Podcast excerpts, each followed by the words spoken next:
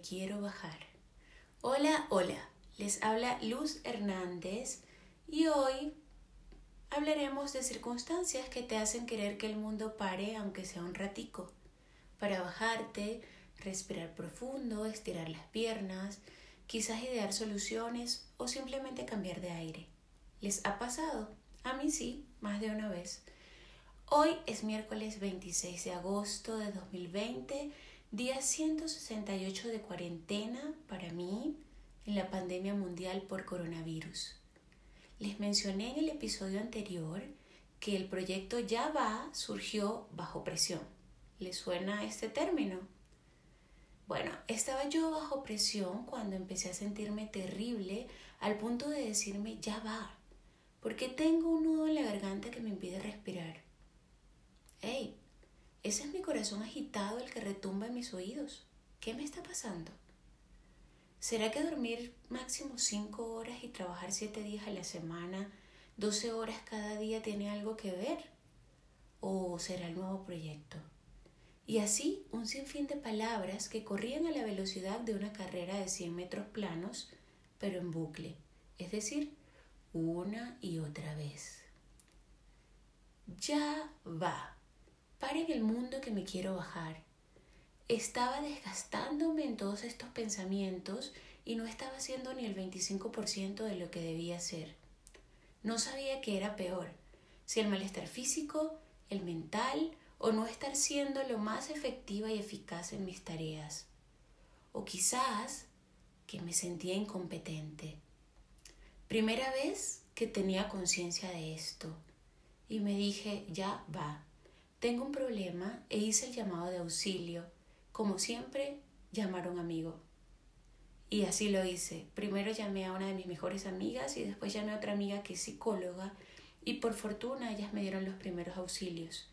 Reconocí lo que me estaba ocurriendo, terminé un proyecto y empecé con otro con un mejor semblante y con la certeza de que terminaba en un par de semanas.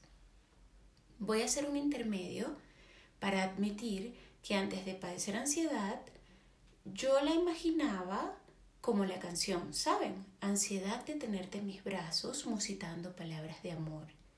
Me la imaginaba más sencilla y amable, como cuando esperas encontrarte con un ser querido o cuentas los minutos para llegar a la playa, no de esta forma tan agresiva. Volviendo al transcurrir de mi ansiedad, yo la solté en el mar Caribe y de vuelta a mi casa, detrás de mí, llegó la pandemia a todo el mundo. Y me ocurrió algo que tal vez le pasó a otros o a muchos, y es que en determinado momento entré en un lugar oscuro y aterrador. Ya había pasado una semana de la cuarentena cuando yo empecé a ver las noticias, algo que no les recomiendo, y entre ellas estaban las noticias de Venezuela con una cuarentena estricta, toque de queda, sin agua, luz, gas y en dictadura. Venezuela, ese hermoso país al norte del sur donde está mi familia y gran parte de mis amigos. Y de nuevo quise parar el mundo para bajarme. Me sentí agobiada, desolada y confundida. Yo era un río crecido de emociones. Sentía temor por la posibilidad de contagiar a mi madre, ya que había estado yo rodeada de extranjeros donde estaba trabajando. Viví de primera mano el sufrimiento de no poder despedir a mis seres queridos. Pensaba en las últimas horas en soledad de esos pacientes en todo el mundo. La enorme distancia que marca el confinamiento y nuevamente Venezuela. Pensar en la catástrofe que implica un virus como este en esas condiciones y lo peor, no poder hacer nada. Reconocerme inútil porque ni teniendo todos los recursos podía ayudarles.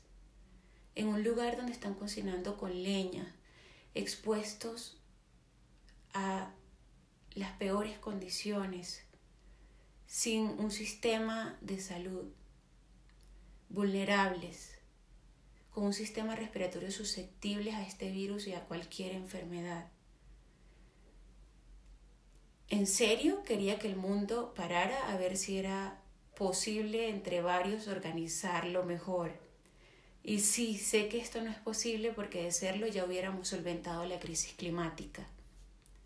Pero resultó muy incómodo porque uno de los principios de mi vida es servir a otros y no poder hacerlo me invadió de frustración muchas veces. Pero fue en medio de esto que surgió una perspectiva interesante. En efecto, yo no podía servir como yo quería, ni servir de ninguna manera para ser bien honesta, porque en ese momento ni a mí. Pero respiré profundo y cuando me calmé, me di cuenta que sí podía ser de ayuda, no de la forma que yo quería, sino como otros lo necesitaban. Y qué poderoso mensaje me dio la vida a través de esto. Lo primero fue ponerme la mascarilla de oxígeno como en el avión. Y después de reponerme un poco, pude dar formas de ayudar a mi red cercana, porque caí en cuenta con la ayuda de un amigo de que no podía salvarlos a todos. Este fue otro punto de inflexión, doloroso y real. A partir de ese instante el panorama mejoró con altos, bajos y muy profundos, pero mejoró en comparación a las primeras semanas. También fue de gran ayuda reconectar con pasiones que me hacen profundamente dichosa, incluso en estos tiempos, como lo es escribir. Voy aprendiendo que el cerebro es de gran utilidad cuando lo usamos y no es él el que nos usa a nosotros que si aprendemos a dirigirlo nos va a cooperar muchísimo, incluso puede ser nuestro mejor amigo, pero no siempre es tan sencillo como parece. A veces es más fácil derivar integrales y aprender a caminar de mano que frenar tus pensamientos desbocados.